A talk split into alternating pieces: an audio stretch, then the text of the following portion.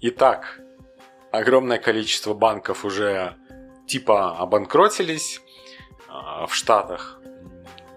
В Европе тоже не все гладко с банками.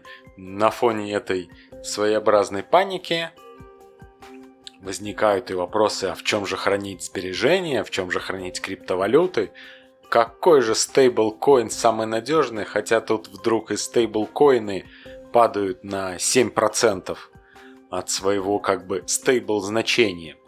Все это вызывает э, небольшое э, ухмылку, скажем так, небольшую ухмылку.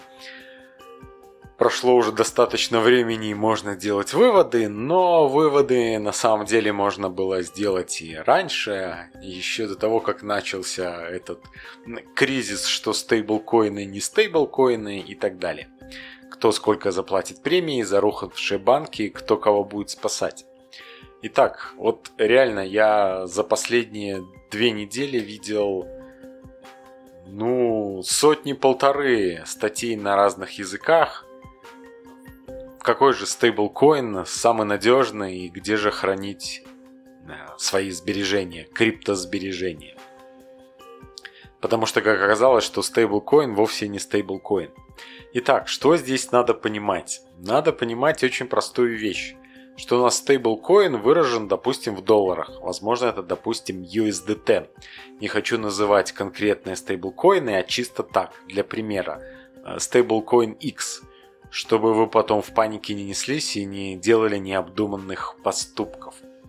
Итак, есть у нас стейблкоин X, который привязан к доллару, и один стейблкоин X это 1 доллар та компания, которая выпустила этот стейблкоин, должна у себя держать эквивалент этой суммы. Ну, в идеале, вот 100% обеспечения этих стейблкоинов. Заметьте, обеспечение должно быть в долларах.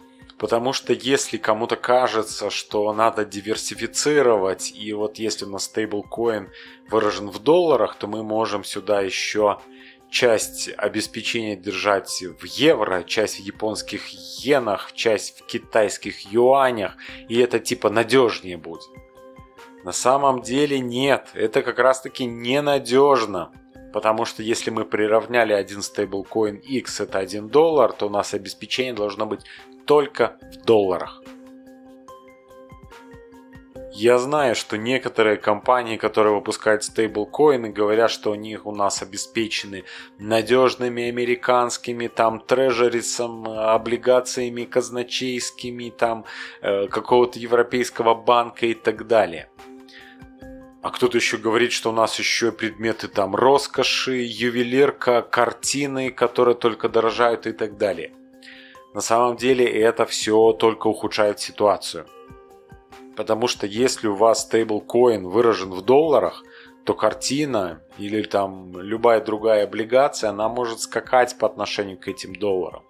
И у вас получается ситуация, то вроде бы у вас есть запас в обеспечении, то наоборот у вас нехватка. И картина сегодня стоит 100 миллионов, а завтра стоит 100 э, тысяч. И у вас уже не хватает покрытия. Если вы хотите в обеспечение закладывать картину, тогда и выпускаете стейблкоин, который один стейблкоин равен одной картине. Тогда у вас всегда будет стопроцентное обеспечение. Один стейблкоин – одна картина. А если вы выпускаете стейблкоин в долларах, то у вас обеспечение должно быть только в долларах. Ну, по поводу 100% это очень интересная ситуация. С одной стороны, вроде бы как и в банках тоже должно быть обеспечение стопроцентное, но по факту это не то, что не получается, а сама суть прогресса и изготовления там айфонов каждый год и так далее, научно-технического прогресса завязана на инвестиции. А чтобы что-то проинвестировать, банк должен где-то взять деньги и куда-то их вложить. И вот, естественно, отсюда уже очевидно, что ну никак не может банк хранить ваши деньги. Тем более он же не просто сберегает, он же вам еще какой-то процент платит. Даже если бы он вам не платил процента, просто их хранил, чтобы у вас их дома не украли, то у него все равно есть расходы на хранение, и это тоже не может быть бесплатно. Поэтому идея, что будет какое-то стопроцентное обеспечение, это в каком-то параллельном мире может и возможно, но только не в реальной растущей экономике. Поэтому, с одной стороны, обеспечение стопроцентное быть как бы не должно. С другой стороны, специфика обеспечения вот этого стейблкоина – это не банковская услуга. Это, это даже, наверное, и не финансовая услуга. Это просто инфраструктурная транзакционная некая услуга, которая позволяет вам гораздо проще оперировать долларами вот в такой форме криптовалют. Поэтому, когда выбираете для себя стейблкоин, выбирайте тот стейблкоин, который обеспечен той валютой, в которой он выпущен. Если это стейблкоин белорусского рубля, пусть это будет обеспечение белорусские рубли. У вас тогда всегда будет паритет один к одному. Без всяких колебаний. Если это доллары, пусть это будет доллары, а не евро. Вот. Это первый момент. Хотя он, наверное, уже третий момент, но неважно. Э, весна идет, все прекрасно, скоро птички запоют. Может, уже поют. И что же поют птички? А птички поют очень простую вещь, что э, в чем же хранить э, криптовалюты? В стейблкоинах, в каких и так далее. Так как стейблкоинов много, скажем так, то возникает вопрос, какой же стейблкоин выбрать, если они, допустим, все одинаково отвечают этому критерию Э, обеспеченности на определенное количество процентов, скажем так, и в нужной валюте, в той, в которой сам стейблкоин и номинирован.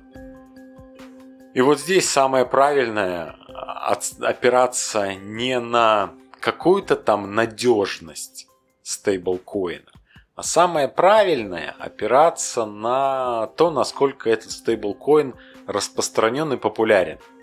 Какой у него там среднедневной оборот торгов в нем выраженный.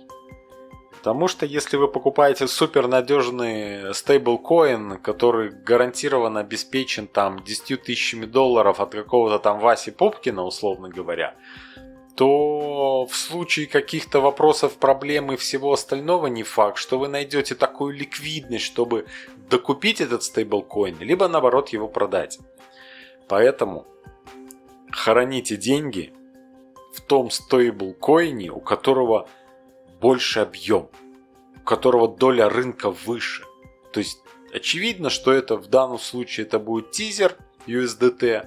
Вот храните деньги в нем. Потому что в любой момент э, вы можете продать или купить. Он понятен практически всем, даже если он будет подкреплен на какую-то меньшую часть, чем вам надо, у вас всегда есть возможность за счет ликвидности успеть что-то с ним сделать. Поэтому выбирайте, что называется, умом, а не сердцем. Это, наверное, самое правильное. А еще там холодным, трезвым, расчетливым умом, а не ярким, горячим и пламенным сердцем. Поэтому Поэтому успехов вам на этом поприще. А, все эти локальные э, банкротства банков практически не несут какой-то там угрозы там финансовой системы, как любят писать некоторые типа ура патриоты и так далее. Поэтому трезвый расчетливый ум и, и все будет хорошо. Все, спасибо, что меня слушали. С вами был Андрей Голубев. До свидания.